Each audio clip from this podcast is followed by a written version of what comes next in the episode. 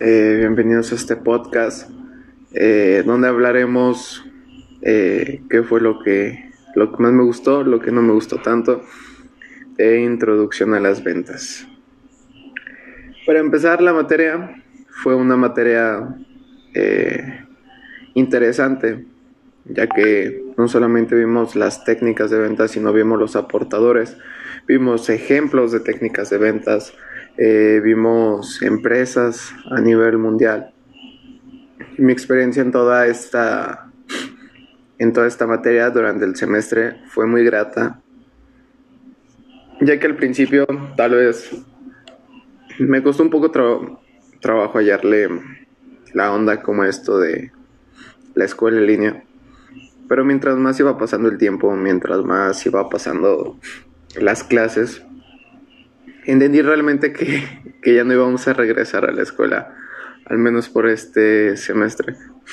Porque yo antes tenía la mentalidad de que acabando esto íbamos a poder regresar, que íbamos a poder eh, continuar con nuestros estudios de forma eh, de forma presenciales, pero no, no se pudo, entonces no había de otra más que echarle ganas y tratar de acoplarnos a esta nueva técnica de, estudio que es a través de distancia. Y la verdad es que eh, en esta materia se me hizo un poco fácil, un poco sencillo, ya que la forma en que la maestra daba la clase, la forma en la que ella explicaba sus, sus ejemplos, sus, en sí sus clases y la forma en que le hizo dinámica me gustó muchísimo. Digamos, eh, para el día de, de Halloween, el vestirnos de Halloween, de repente el salir con pijama, el salir con algún disfraz, el salir hasta con de forma bien vestida, de forma, ¿cómo se podría decir? De forma presentable, elegante.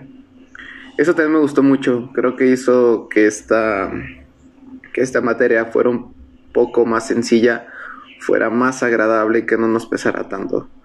Y la verdad, eso me agradó mucho y para mi gusto hizo que, que, fuera de digerir más fácil todo esto.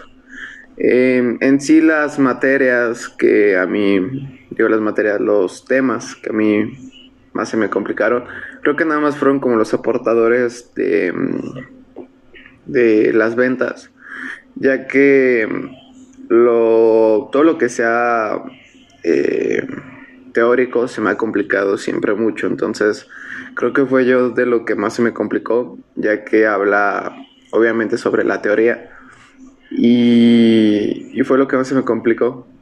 Tal vez el primer parcial recaí en el segundo también, pero últimamente entendí que realmente pues no, no vamos a regresar.